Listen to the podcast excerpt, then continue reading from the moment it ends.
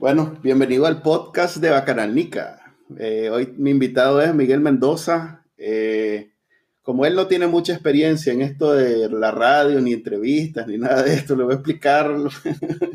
¿Cómo va, Miguel? ¿Cómo va la cosa? ¿Qué tal, qué tal, Manuel? Ya tenía como un año no verte, ¿ah? Ah, ah, es que sí, este, nosotros nos estamos viendo, pero ustedes solo nos van a escuchar. Ahí están al escuchar unos cuatro más más de lo que te escuchan. ¿Cuántas que te escuchan en, tu programa ese que nadie escucha? ¿Cómo es la cosa? ¿Quién sabe? Vos sabés de que aquí estamos atrasados en eso de la medición. Ah, bueno. Nos llaman, ahí nos llaman. Vos sabés que aquí no es como en otras partes que se sabe al instante que cuántos televisores están encendidos o que cuántas emisoras están sintonizando. Hay una encuesta de LONAP que vi, este, salía Canalica punteando, como decían las radios antes, eh, no me fijé en, programas de, radio. No sabes vos si miden los programas de radio. Ya, ya la radio es tan discriminada que ni eso le pone en mente.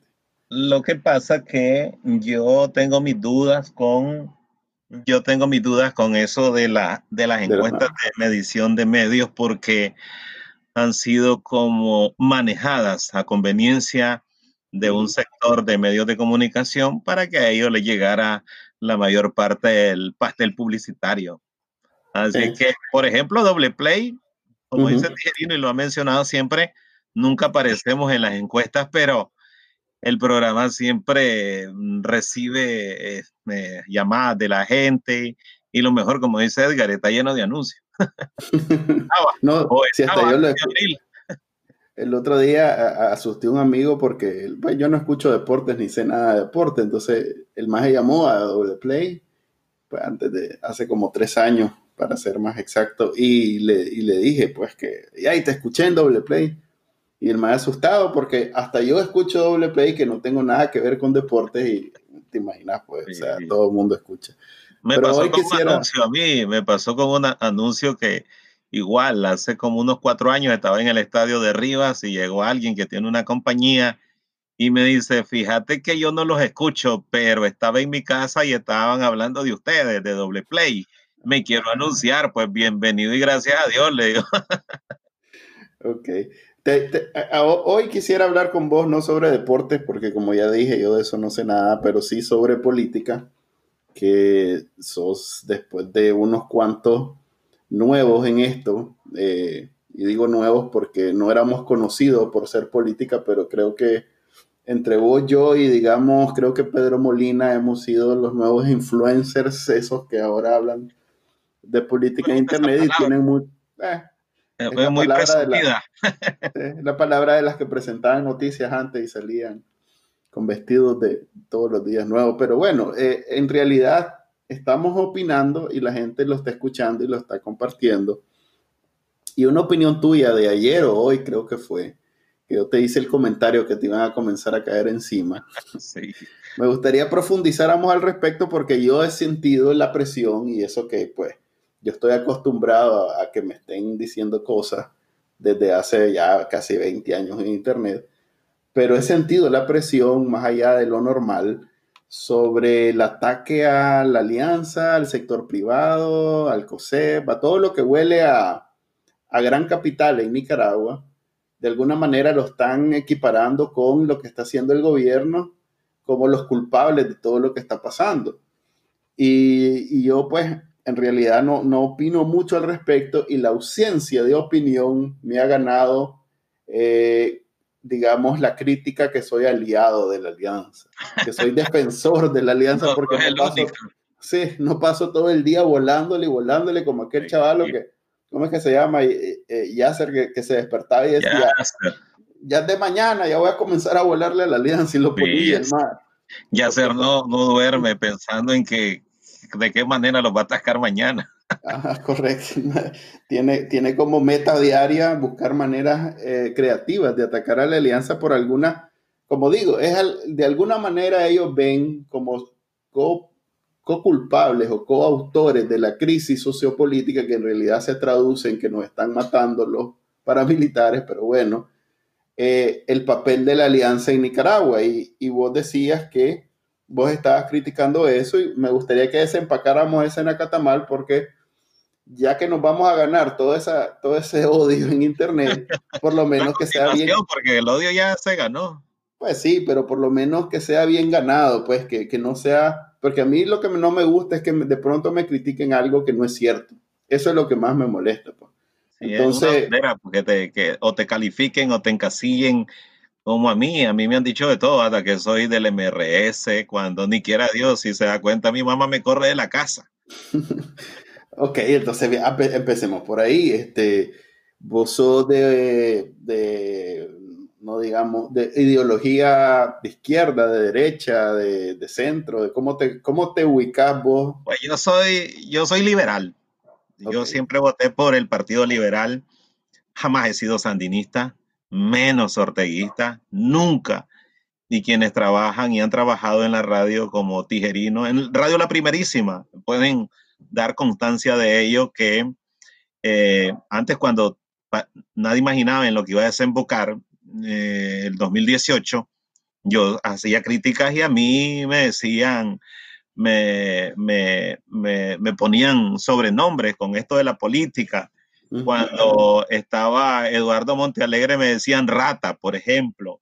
Eh, o después cuando se tira Fabio en, la radio me decían, viene Pancho Madrigal. Entonces, ¿por qué? Porque siempre daba bromas y siempre supieron cómo pensaba y siempre lo manifesté en el programa, porque para muchísimos es fácil ahora decir, vos no te pronunciabas, pero yo me pronunciaba y de años en una radio sandinista. Sí.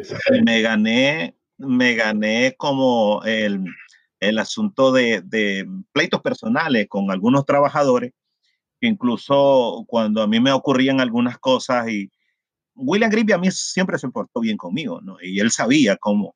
Y cuando empezó la crisis hubo una reunión en la radio para que me corrieran de la radio. Él dijo que no, Dice así como... ¿Esa reunión era entre trabajadores o...? Bueno, la radio es una cooperativa, ¿verdad? Exacto, trabajadores. Esa, esa radio de trabajadores. Entonces hubo una reunión eh, que yo me di cuenta, me hicieron un grupo incluso de WhatsApp donde me los mostraban algunos compañeros de trabajo y me decían, mira lo que se está diciendo de vos aquí.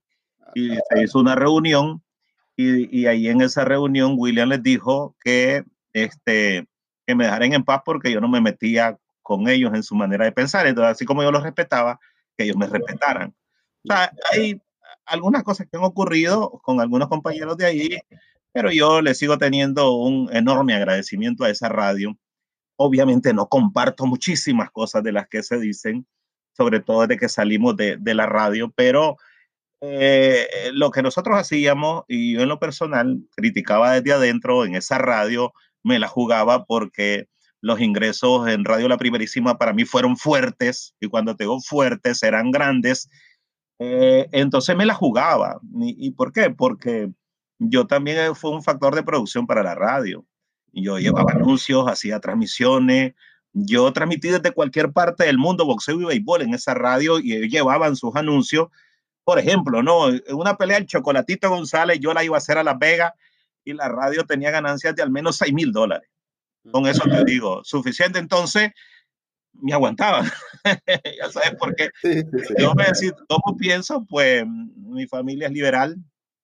Liberal, era liberal arnoldista, gracias a Dios. Ya le ganamos esa batalla y ahora somos liberales azul y blanco. Y este, sandinista jamás. Yo fui evasor del servicio militar obligatorio. Me dolió. ¿Ah? No, no, no. No, eh, yo, vengo de una familia bien pobre y que no teníamos para hacer ese tipo de planes. Incluso un hermano mío tratándose de mi papá, mi mamá consiguieron sus realitos para que se fuera por, por vereda, le decíamos en ese tiempo, allá por 1985. Eh, este, la gente que lo iba a llevar a Honduras era Correhuela contra y terminó involucrado en la contra. Entonces, eh, Camuapa es un, un, lugar meramente liberal. Yo vengo de allí y este, si vos me decís, eh, este, ¿por qué vos sos eh, antisandinista o anti-Ortega? Es que yo, trato de recordar que si en algún momento en mi casa fuimos una hora, o sea, en 1979 fuimos una hora, media hora, ni un minuto, te digo, ni un minuto. ¿Por qué? Porque a Camuapa llegaron en junio del 79, yo tenía nueve años y, lo primero que llegaron fue a, a, amenazar a mi papá, lo pusieron contra el suelo por unas pistolitas matapaloma que él tenía. Entonces, desde, ese momento, desde junio, no julio, junio, desde junio, pues hubo aquel rechazo en mi casa sobre todo lo que tenía que ver con esta ideología y que nadie sabía lo que se venía encima, pues, de este país. Contame, y vos que, que sos entonces liberal y recordás esos tiempos y viviste tan de cerca, haces una, digamos, una conexión entre el MRS y esos tiempos y esa gente y, y esa fama y ese sentimiento o lo ves como algo totalmente nuevo que ya eso no te recuerda ni conectas con eso? Siempre hay como una manera de pensar que ellos fueron responsables de muchísimas cosas. Pero te este, sentís, sentís rechazos por ellos, por esas razones. Rechazo no. Ah, rechazo, rechazo no. Pues, convivo. Es que mm, en los 16 años de gobiernos eh, democráticos, entre comillas, con algunos, eh, nos curaron de muchas cosas y nos hicieron olvidar. Eh, creo de que, como ayer platicaba con un amigo, eh, el país iba avanzando y nosotros supimos convivir con algunos sectores, algunas personas, y nosotros llegamos a tener rechazo. Por ejemplo, en el MRS está muchísima gente que, que fue clave en el asunto del servicio militar.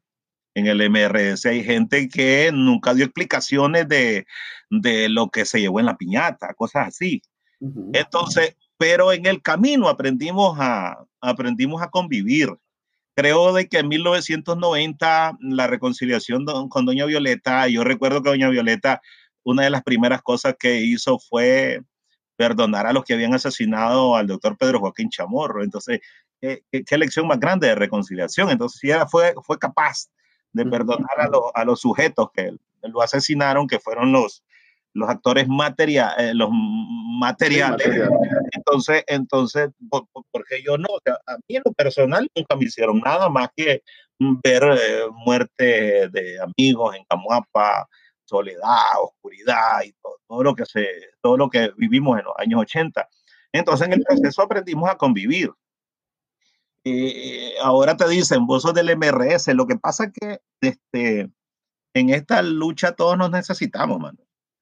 Creo de que, de que el, el asunto de nadie, nadie de los que está en esta acera, incluyendo conservadores, liberales, MRS, contras, militares, nadie es tan malo como el que tenemos encima. Yo no creo. O sea, ¿Por qué? Porque el que sea, que se monte, que suba, eh, no va a tener el ejército ni la policía a su favor, o sea que no va a llegar a ser un dictador no es imposible. O sea, mm, yo, yo siempre he dicho de que Arnoldo Alemán quería seguir, pero no podía, respetó la constitución hasta donde pudo. Eh, mm, hay quienes dicen ponerle ejército, ponerle armas a Arnoldo, quizá, ¿verdad? Pero, pero no, no podemos decir que hubiera hecho lo que, lo que los sujetos que están ahora al frente del país han hecho. Entonces, si vos me decís, yo, liberal. Yo quisiera que fuera un liberal, yo quisiera que la corriente liberal fuera la que triunfara, pero yo creo que aquí nos debemos de olvidar que vos sos liberal, que vos sos MRS, que vos sos conservador. Creo que la, la misión principal, lo que necesita más este país ahora es salir de esta dictadura y después cada uno que tome el camino que quiera. Dejemos algo claro. Esto no significa cuando, cuando vos decís olvidar eh, las ideologías y esto y lo demás y unirnos todos, esto no significa que vos no logras ver eh, los errores cometidos por el sector privado, digamos, o los ah, errores. eso para nada es una, carta de. no sé si vos, y hace poco lo vi, hace como un mes, no sé si, si has visto ese video donde eh, Ortega dice en una reunión con el COSEP: aquí está Jaime Morales Carazo, su casa es mi casa. No sé si has visto ese video. No, no, no, no. es carajo.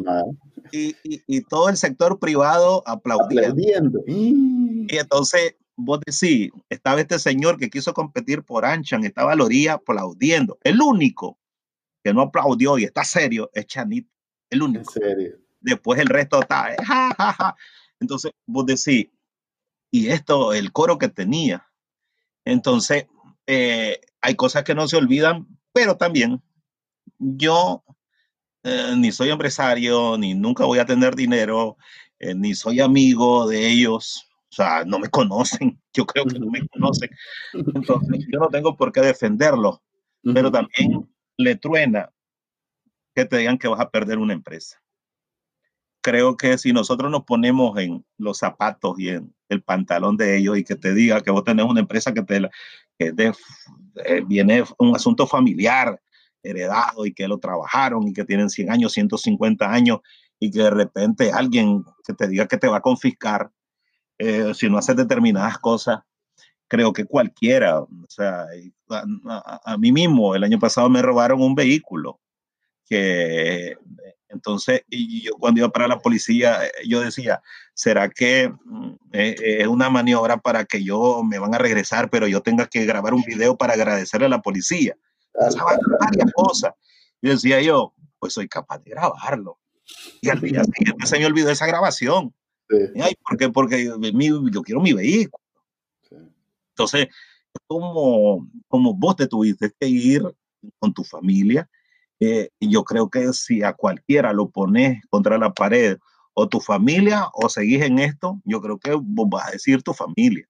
Se dio un caso, se dio un caso de, de una persona que, que yo, que es muy conocida en el país, que él tenía una postura, y te estoy hablando hace cuatro años, una postura bien fuerte, no, hace diez años, bien fuerte contra Ortega, una postura bien firme. Y su hijo se le enfermó y vino el ofrecimiento para llevarlo a Cuba. Y el padre aceptó a cambio de callarse. Entonces, entonces, digo, a vos te ponen en el filo de eso. ¿Qué vas a, qué vas a decidir? No, sí.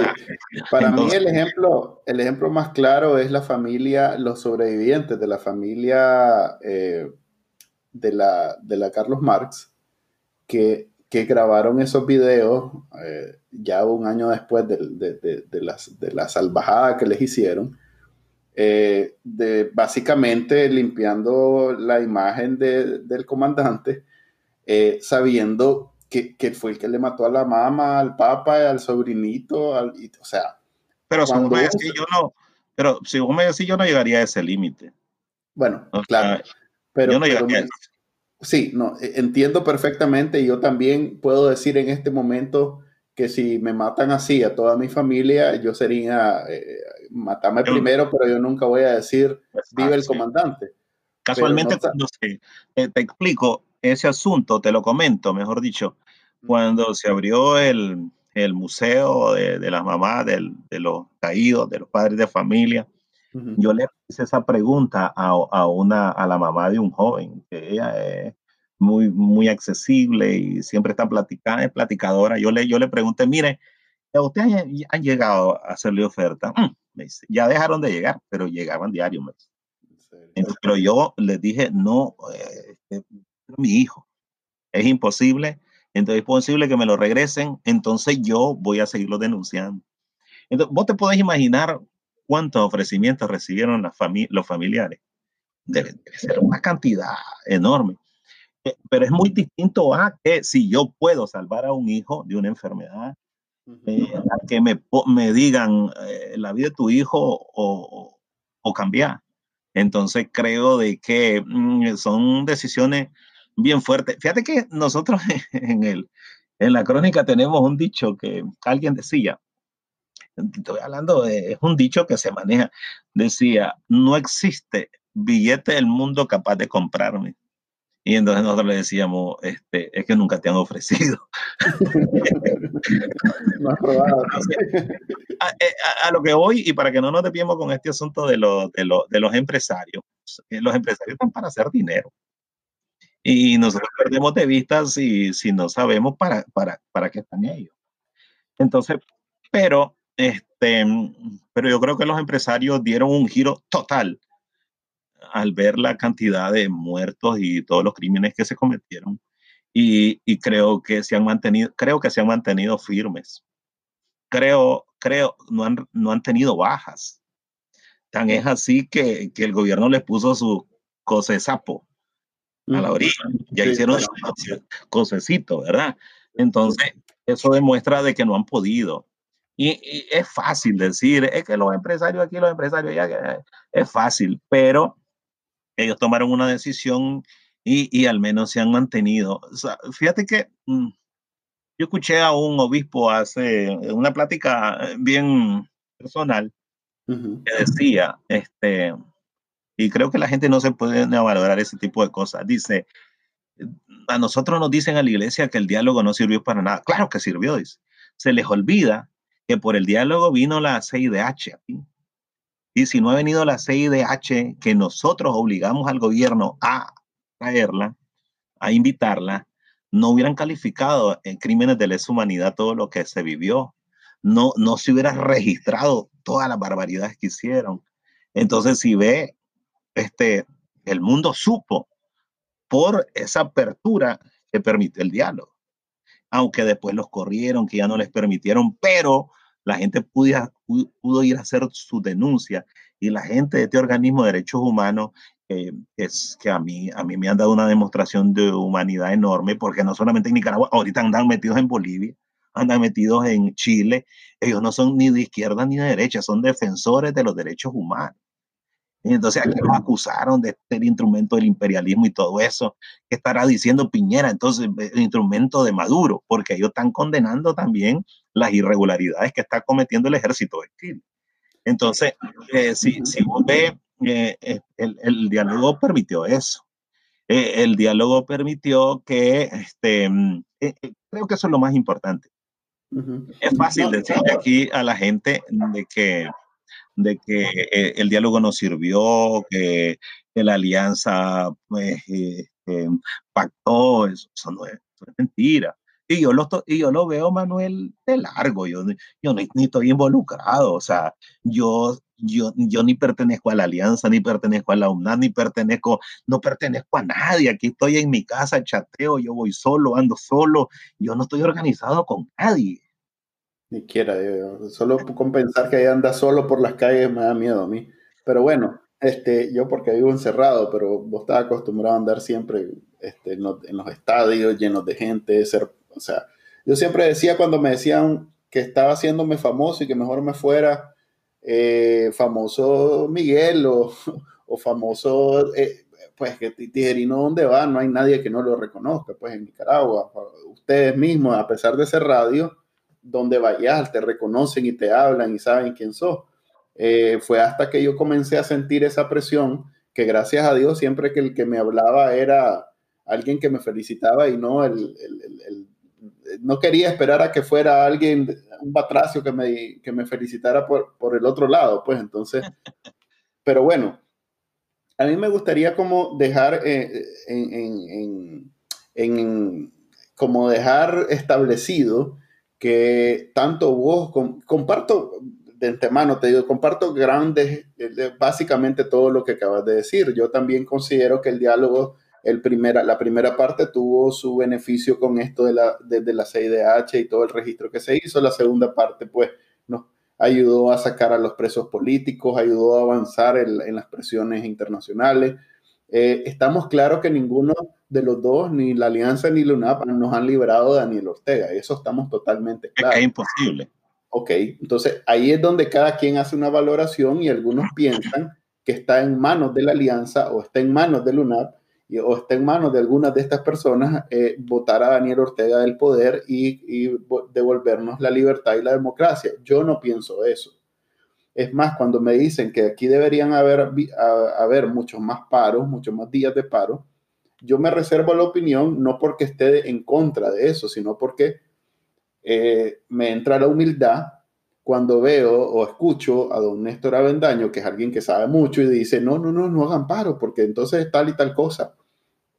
Hay momentos donde yo mismo me entusiasmo y digo, tal vez si estuviéramos en la quiebra, este, este maje reaccionaría de alguna manera, pues, o sea, cambiamos de algo, avanzamos, pues pero cuando dice viene Arturo Avendaño, perdón, Arturo Cruz y Manéstor Avendaño dicen, no, el paro no nos va a hacer avanzar, más bien vamos a estar peor y vamos a seguir con Daniel Ortega en el poder.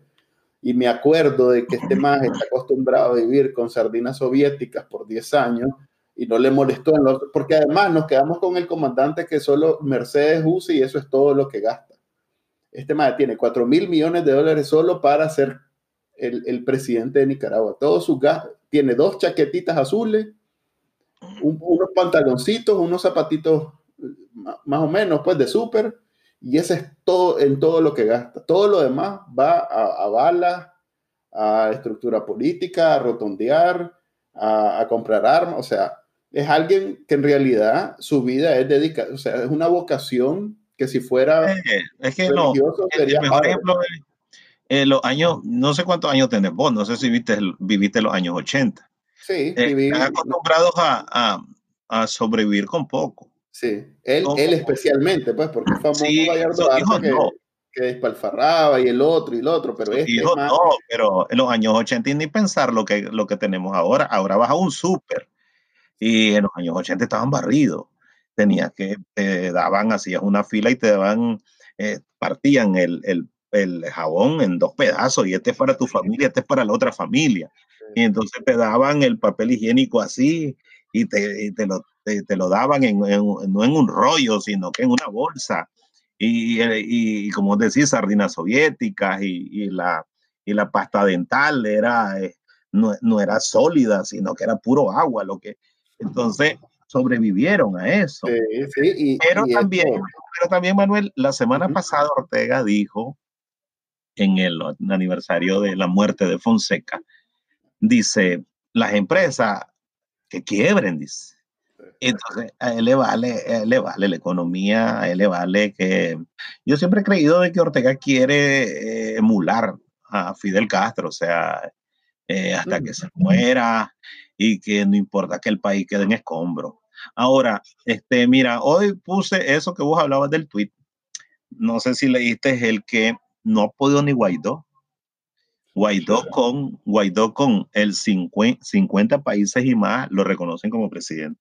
Y de Venezuela. ha estado en paro meses. Guaidó tiene ganancias del petróleo porque la re refinería y la, la, venta de combustible de Tigo en Estados Unidos, las ganancias se las mandan a, a, a él como gobierno. Sí, yo tengo una media cuadra. Entonces, entonces tiene dinero, tiene reconocimiento, hay marchas multitudinarias, sí. pero, pero no tiene la y, y Maduro no, más, no, es tan asesino como Daniel Ortega, hay sí. que decirlo. Maduro es un poquito más civilizado. No creo, yo, yo no. creo que Dado Cabello están en, la, están en la pelea, creo que... Bueno, pero es que el más ganó premio, está claro que es, es campeón global. Eh... Pero mira, eh, lo, que, lo que creo es que, este, ¿te imaginas que la alianza tuviera todo eso que tiene Guaidó? ¿Ah? Si no tienen nada y les, lo responsabilizamos, ¿qué tal si tuvieran reconocimiento del 25% de los países del mundo, qué tal si tuviera esa ganancia en el petróleo, qué tal si pudieran legislar, porque ellos legislan como, como asamblea. Entonces, hoy Guaidó se subió a unos buses, no sé si viste esas imágenes, y le está hablando a la gente y la gente la está victoriando y se baja y hay una universidad con una cantidad de gente esperándolo. ¿Qué tal si tuvieran esa oportunidad los de aquí? A, lo que voy es que mmm, nosotros somos ligeros en, catalogar. Lo único que yo le critico a la alianza es el coqueteo con el C por L que yo te miré el artículo que vos escribiste defendiendo que era el vehículo electoral. Yo no estoy muy claro de eso porque eh, este, yo, al, después de lo que pasó en el 2008, que están los mismos políticos, donde compitió Eduardo Montealegre por alcaldía, iban unificados el PLC y el PLI o era Vamos con Eduardo, uno de esos partidos tantos que en los que se ha convertido, han mutado el C por L. Entonces, eh, ex existía entre ellos una serruchadera de piso. Eh, eh, ¿quién, ¿Quién serruchaba más al otro? Y si vos recordás, cuando a Eduardo le, le, roban la alcaldía, porque la ganó aquí contra Alexi, el, el, el, que tenía todas las actas para ir a reclamar el abogado del PLC era Wilfredo Navarro y el PLC nunca fue a reclamar como se debía eso. Entonces, eh, yo, yo este, con, con el PLC el mayor responsable de todo lo que nos está pasando es eh, alemán, entonces por eso no veo viable. O sea, ¿de qué manera veo viable? que se desaparezcan todos los políticos cabecillas de la cúpula del PLC y de C por L. Y entonces todos sus simpatizantes, que cada día son menos, entonces todos sus simpatizantes sí se sumen a la unidad, pero hay, hay gente que ya dio lo mejor, ya, ya, o si, eh, lo mejor entre comillas, ya no le sacan, es como el jugo, como la, la, la, naranja, ya le sacaste todo el jugo, ya están en estopa. Entonces a la María Fernanda, ¿qué más le puede sacar? A Doña Kitty, ¿qué más le puede sacar? Mira, ¿sabes qué fue? Y, y, y porque yo he seguido la política y bastante. Mira, eh, eh, cuando ah, para las elecciones del 2016 y eh, Ortega los, los, les quita los curules en la asamblea, que era el PLI, se lo da que el señor Pedro, no recuerdo. entonces, el PLI iba, y esto es el C por L de ahorita, ese PLI que los desconocen y los sacan de la asamblea. El C por L más el MRS, ¿verdad? El PLI era las dos exacto, cosas. Exacto, exacto. Entonces, ese grupo de diputados iban a participar en las elecciones. Entonces iban a, iban a, iban a, a, a, a iban, iban, iban ya sabían que era el mismo consejo, la misma regla, pero iban a participar. Iban a participar. Entonces, lo que iba a ver es yo el trabajo que han hecho, Sancudiar para darle el reconocimiento a Ortega, unas elecciones que también eran amañadas. Entonces, cuando lo sacan de la asamblea, ellos ya empiezan a decir que hay irregularidades. Entonces, pero si no lo sacan, no importaban esas irregularidades, ellos iban a correr. Entonces, porque finalmente les interesa. Mira, no hubo otro, solamente don Fabio lo hizo. Don Fabio como candidato tenía un curul ganado es la barbaridad que hizo Alemán. Y él no fue a la asamblea. Él se mantuvo firme. O sea, eh, eh, fue este, tuvo criterio, no fue. Entonces, ningún otro dijo no. Si fueron a la asamblea, eh, estamos en contra, pero que nos venga a dar este, la carta de acreditarnos Roberto Riva. Entonces, si ve, estos han jugado a la política, ellos andan zancudeando, ellos quieren un pedazo para ellos. Entonces, eh, yo estaría de acuerdo que todos ellos se vayan. Por ejemplo, doña Kitty dice en, la entrevista que le da al programa de Carlos Fernando el domingo, que ellos están conversando con la alianza, pero con la UNAM no, esto está lleno de, de, RS. Y ahí acaba de nombrar asesor Arturo Cruz, que fue embajador de Ortega en Washington. Entonces, vos decís, eh, el doctor Tunderman en la Alianza, que fue embajador en la OEA en los años 80. Entonces, si vos empezás, eh, yo digo, ¿quién es Doña Kitty para decir con esto sí, con estos no? O sea, creo que todos tenemos que ir en la misma pelota. Yo, eso es lo que creo. Ahí eh, yo también vi la entrevista y él le ha dado seguimiento. hay dos detalles que sí veo diferentes a, lo que acabas de decir. Por un lado, para mí hubo una, si bien eh, eran el líder de esta oposición era Eduardo Montealegre y, Daniel Ortega le sacó el jugo a ese liderazgo porque hizo que todo el mundo fuera apático a, la política y entonces nos, acomodamos a que como no hay políticos buenos, mejor no, no, hay ni que participar en las elecciones, pero es intencional, pues. Y, y si bien muchos de estos políticos tenían buenas intenciones, por ejemplo yo, eh, admiro y me gusta mucho cómo habla Eliseo Núñez y yo votaría por él.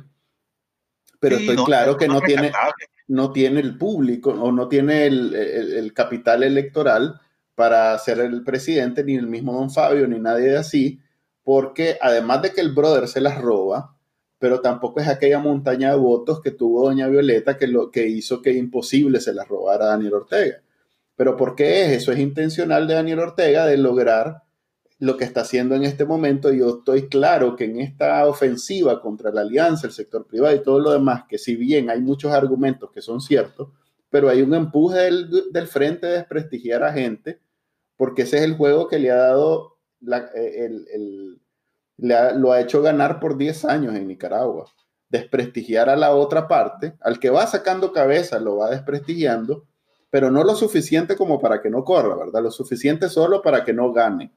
Entonces, que hay un montón que, que tal vez en el al comienzo los veíamos como viables, que ahora ya no tanto, porque ellos han hecho el trabajo de torpedear.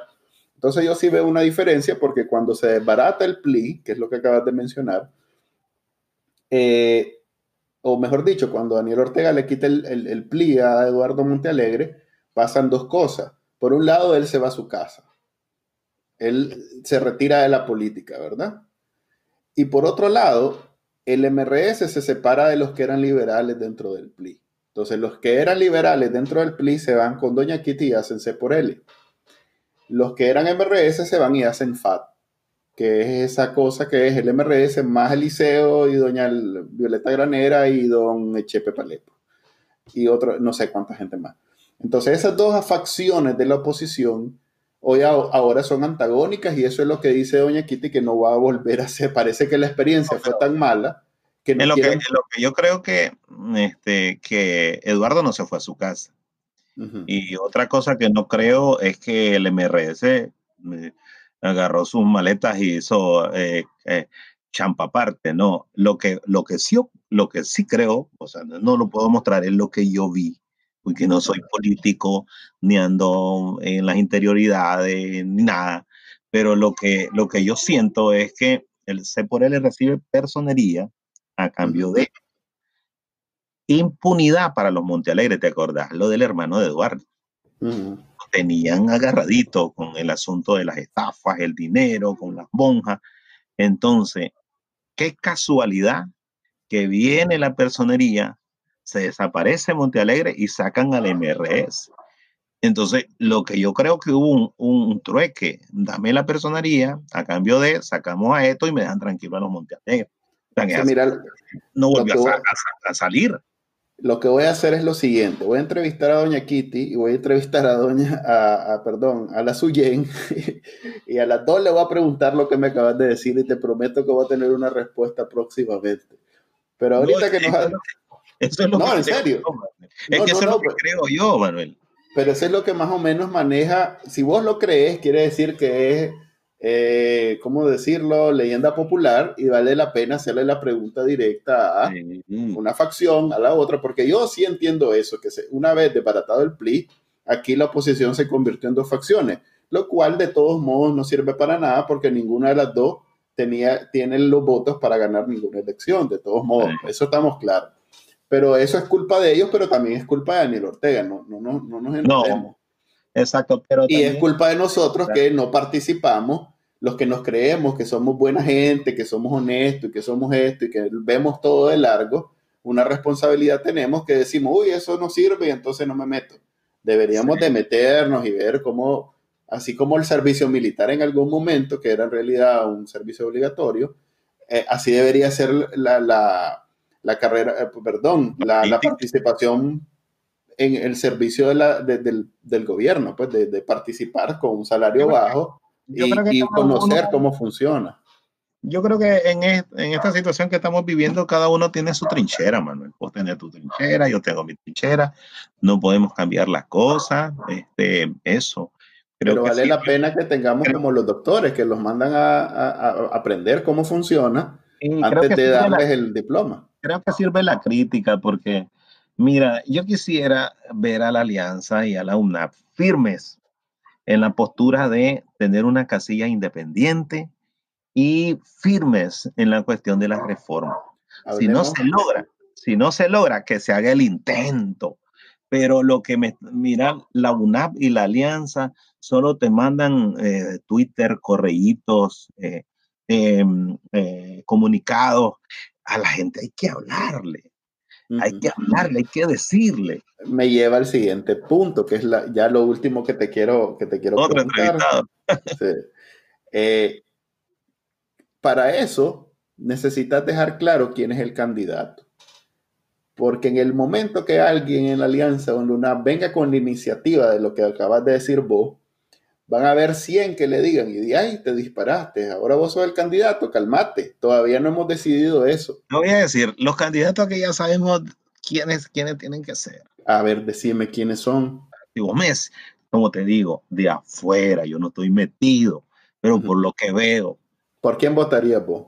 Mira, no, es que es que hubo la pelea pareja. Yo me decís Félix Maradiaga.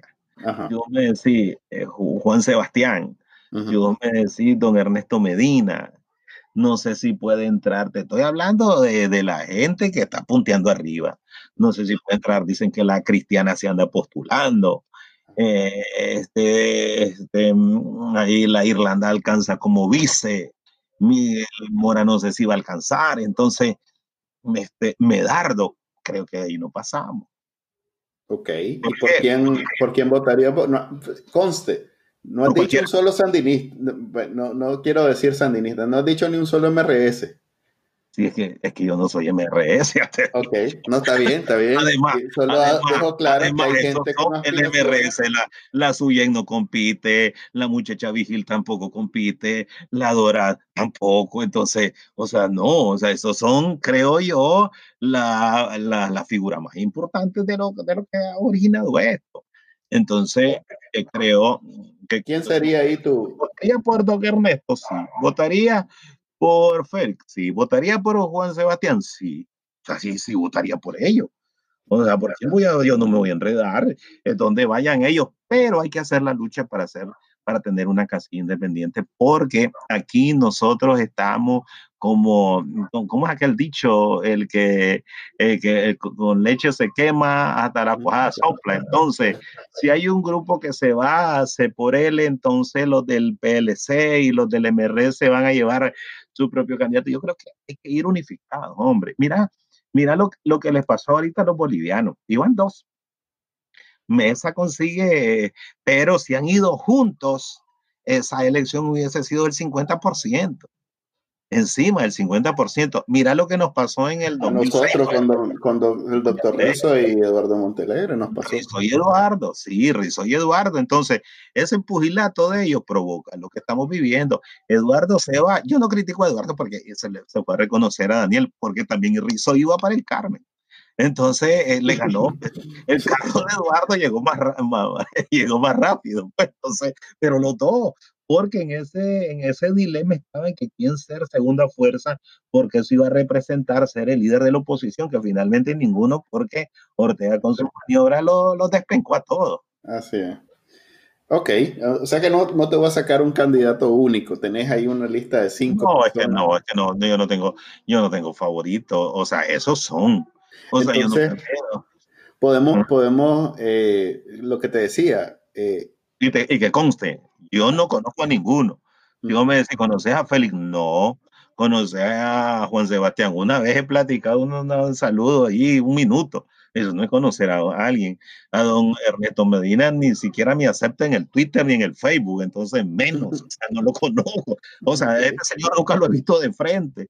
Entonces, eh, eh, eso, pues, o sea, Miguel. O los hemos visto en la televisión nada más. Sí, Miguel estudió conmigo, pero Miguel Mora, yo creo que es mejor su marca de 100% noticia, debe cuidarla, eso es lo que debería de priorizar. Hoy Lucía estaba haciendo una transmisión del aterrizaje de Evo, que ahora es mexicano. 56 mil. Casi 60 mil. ¿Te imaginas por internet por, por, por Facebook 60 mil. Entonces, ¿te imaginas cuando este país sea libre y ya 100% tenga su canal y ya sea en televisión abierta, no haya necesidad de tenerlo por cable? No, va a reír. Entonces, eh, entonces, yo de Miguel estaría cuidando ese proyectito como yo, ve, ¿qué es lo que cuidar? Ser cronista deportivo, yo no quiero ser nada más. Ahí me aparecen diciendo, ¿vos querés ser ministro de qué? Ministro de qué estás loco. O sea, yo, cada quien, cada quien sabe para lo que nació. O sea, no, no, el, el, problema de este país ha sido ese. Bueno, aquí andan un montón de enganchados que pueden ser presidentes de Nicaragua, que pueden ser presidentes del Parlamento. Si vos ves, esa ha sido como una tarea de Ortega, quitarle relevancia a las grandes instituciones de este país. El alcalde de Managua tiene que ser alguien preparado, un ingeniero civil, alguien estudiado fuera, alguien con conocimiento del asunto de, del ordenamiento de la ciudad. Este, yo anduve en, yo estuve el año pasado en los Juegos Centroamericanos y del Caribe de Barranquilla. Ellos dicen que tenían el problema, porque yo pregunté, ellos hicieron los cauces, tiene un nombre, no recuerdo, los cauces por debajo. Y dicen que ahora, ahora viven felices porque llueve y, el agua va por debajo, no nada de, de, de, de aquellas inundaciones. Entonces, alguien preparado así debe ser, pero hay ¿quién está ahí? Estuvo Alexis, estuvo este, brother. Sí, estuvo, estuvo, ¿cómo se llama mi colega, hombre? Allá? Sí, Lardilla, tu brother, ¿no? No, Ar- el Ardilla es vice. Ah, Daisy. este, La Daisy. la Daisy. ahora esta otra muchacha. Entonces, creo que eso, eso, eso, eso lo hizo Adrede Ortega. Y Ah, claro. No, ¿Por qué? claro. Porque la alcaldía se había convertido como un trampolín. Entonces, Ujú. logró Alemán, eh, iba por el mismo camino Herti, eh, iba por el mismo camino Nicho. Entonces, él miró de que era una fuente de ganar protagonismo. Entonces, pongamos al, al, al que no sabe nada y que lo va a manejar Fidel. Entonces, Sí, no, como el Parlamento, como las El- alcaldías, la- sobre todo. Sí, él destruyó las instituciones y eso eh. Ahora todo el mundo, alguien se baja del bus y dice, yo puedo ser alcalde. Y, y le doy la razón, Sí. le doy la razón, porque si vos me preguntas, vos podés ser alcalde para lo que hace Enrique, yo lo hago, pues entonces, y ahí si no iba a ser, ¿cómo se llama? El boxeador, el loco. Eh, Ah, ahí andaba, andaba Rosendo, fíjate a Rosendo Álvarez. no, no, pero, pero estoy hablando de, de, de Mallorca. Iba a, ser, iba a ser alcalde porque la compañera le había dicho que tal vez se la dejaba. No, pero eso fue cuento, pobre Mallorca, en otras. Eh, viniendo del sandinismo, pues la verdad es que no, no me sorprendería que de pronto salga ahí un candidato de eso, porque se está haciendo cada vez más difícil eh, hacerse loco con, con todo lo que ha... Pues después de la matancina de abril, de todo el 2018, es cada vez más difícil hacerse loco. Lo- los amigos batracios que yo tengo, en algún momento, pues eh, yo les entendía que el trabajo, que esto, que lo otro, pero comenzó a matar gente y, y- y a reprimir y, a- y a- y básicamente el, el ambiente que se vive en Nicaragua, que es de, de- de- de represión y de, tiranía y, de- y ya no hay excusa, pues ya no es aquello que todavía podés Ya ver nadie, el lado puede, amable. ya Ya nadie- no. ya nadie puede cambiar el bulto. Sí. Aquí ya Entonces, nadie, porque ya la está ahí- es demasiado grande. Sí, ya el que está ahí no, no es alguien que puede decir, pues que yo estoy aquí. ya estamos- ya estamos en una situación que cada quien ya se definió. Ni un sector va a ganar a uno, ni otro sector va a ganar a otro, porque ya todo el mundo está definido en este país. Así es, yo la verdad es que cuando me di cuenta que mentira, que iba a ser cambiar de opinión a, a- a eso, pues al, al reino atrás, como le digo yo, no, ya, ya ni me mato, ya abiertamente hago las críticas que tengo que hacer, aunque de pronto pues me- ya sé lo que se siente que me critiquen a mí por ser demasiado eh, juventud, juventud COSEP, le decían, ahora pues soy defensor de la alianza, esto y el otro, pero bueno. Ay, pero me preguntaste a mí qué era, ¿y vos qué eras antes del 18 de abril? Yo, yo siempre he sido eh, muy, muy admirador del sistema socialdemócrata de los países nórdicos de, de Europa, donde tienen la mejor calidad de vida y he, he- he logrado más o menos identificar qué es lo que hacen, que los hace tan... Y es una inversión en el recurso humano que nosotros nunca hemos hecho porque nos conviene mantener a la gente bruta y, y, y Pero seguir- simpatizante, sandinista, o sea, Ah, no, yo he sido de de, todo. ni- de yo nací-. Mira, yo nací en una familia donde la mitad era sandinista y la mitad era somocista. Entonces, eh, yo siempre estuve como en medio, a pesar de que me quedé en Nicaragua, pero siempre estuve en medio de, de- de- las dos, eh, de las dos, digamos, tendencias que en realidad, pues, era el asesino de un lado y el asesino del otro. Pero tuve la suerte de estudiar en un colegio donde no se, no se cantaba el himno del frente y no se trataba de, de simular eh, la guerra civil de los 80. Entonces, por lo menos para mí no fue en el 90, no tuve esa gran sorpresa que tuvieron los sandinistas que dijeron, ah, en realidad era guerra civil, no había, no habían yan, yanquis, como decían, el yan, eh, los, Ella que nada de los gringos. Sí, no eran los gringos ni los mercenarios ni nada de eso, que, que, que es una mentira que duró 10 años mucha gente en entender. Eh, entonces, ya los 90 yo lo viví como todo mundo, como decís vos, ¿no? vivimos una época de, de reconciliación gracias a Doña Violeta. Eh, sí tuve participación, yo siempre he sido político, me metí a un partido político que era eso precisamente, una, un poquito de uno, un poquito de otro y a ver si, si logramos salirnos en un tipo centro, pues. Pero no, obviamente Daniel Ortega le cortó las alas y nunca lo dejó correr. Este, y desde entonces he sido simpatizante por, por candidatos, pues he tenido amigos que han corrido, por ejemplo, este, en algún momento apoyé a algún candidato que iba como Eduardo Montealegre, en algún momento apoyé a un candidato que iba con el MRS, cuando estaba Gerti, cuando después estuvo Mundo, pero nunca he sido así militante de mi, que participé en ese partido que se llamaba Unidad Nacional, imagínate cómo... Yo muchas veces creo que yo era más anti-sandinista y anti-Ortega, porque yo voté por Doña Violeta, voté por Alemán, voté por Bolaños, después por Montealegre, voté por Fabio. Ahí dejé de contar porque ya las últimas elecciones no era para qué pues, y era, era más de lo mismo, o sea, era algo que era una payasada ir a votar cuando no se iba a tomar en cuenta el voto. La verdad es que yo eh, ahí sí difiero porque siempre se debe, por lo menos para mí es. ¿Pero por qué? Participaban políticos. En la última, Pedro Reyes. No, no, pues tampoco te vayas. no, pero si era el PLC, el PLI de, de, Pedro Reyes, era, ¿cómo se llama? Aquel que fue contra por el PLC. Pero, por, ejemplo, me acuerdo que voté eh, por, eh, en, mi, en, mi, corazón, aunque ahí en la casilla decía que era PLN, creo, pero en mi corazón yo voté por Jaime Arellano, por ejemplo, cuando se lanzó. Y de pronto, no, no, te digo que no me, no, no, no siento que sea el mejor candidato del mundo, pero... No puede ser, eso no lo pongas en tu currículum. pues, pero te doy un ejemplo, pues, de que no, nunca ha sido... O sea, votaste por Quiñones también. Del, mira, a ver, para mí, votar es una obligación y debería ser precisamente obligatorio. Nos va a ir mejor en Nicaragua cuando sea obligatorio. Porque entonces, eh, hasta eso, que, eh, esa estrategia de, Daniel Ortega de, hacer tan poco atractivo votar por alguien y no ir a elección, eso eh, es, una, es lo que logró tenernos en este momento sin ningún líder opositor, porque... Yo siempre votaba, pero las últimas elecciones por alcalde y por presidente yo no voté porque era, era de balde, o sea, ¿para qué? O sea, si mi voto ni lo van a contar. Pues era, era de balde. Yo nunca he votado por alguien que gane, así que de todos modos no, eso no me detiene, pero bueno, eh, esto es, se supone que es una experiencia de una hora y ya llevamos 50, así que eh, ahorita ya, ya si querés dejamos los saludos y todo. ¿Qué hacen en, en, en, en doble play cuando ya va a terminar el programa? Se ponen a hablar de... Decimos los anuncios. Decimos los anuncios, me descargo yo anuncio, lo cobras y, y, decís que sale en Bacalalí. Que...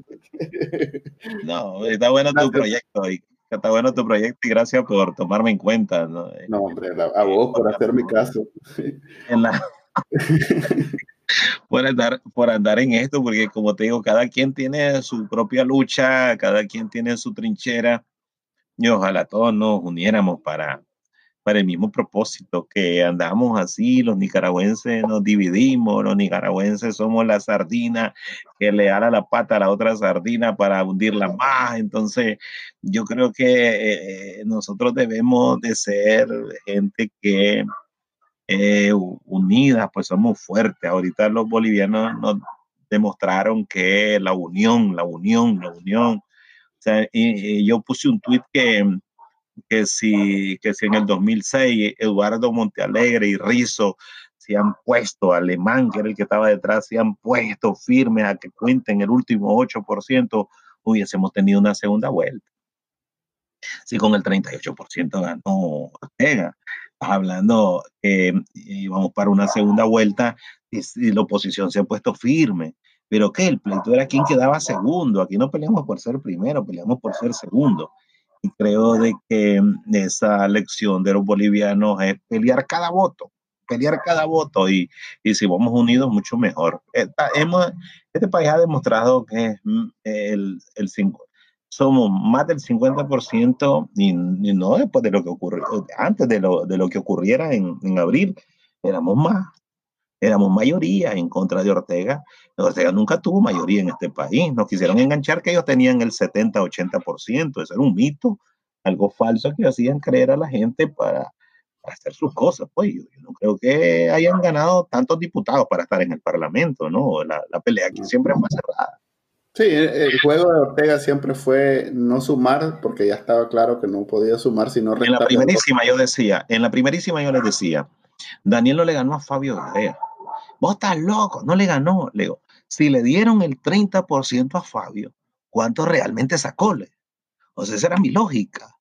Si eh, revisáis las elecciones, 30% para Fabio. ¿Cuánto realmente sacó Fabio? O sea, esa, esa, encuesta por asuntos matemáticos es fácil de demostrar, pues, o sea, eh, ¿te imaginas cuánto? No me van a decir que le dieron el 30 a lo que sacó, hombre, o sea, por lo menos le quitaron el 15% y era una segunda vuelta.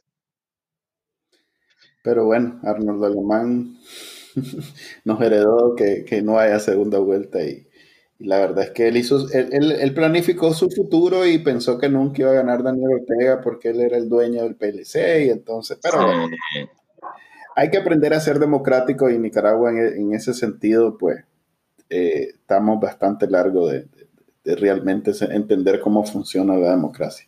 Lo bueno es que ya no, bueno, no sé, con todo esta, este pleito de que los candidatos todos tienen cola y nunca nadie va a ser lo suficientemente bueno o puro para que nos represente, vamos a ver cómo nos va en el 21, que aparentemente es, es la salida de esto, pues el 21.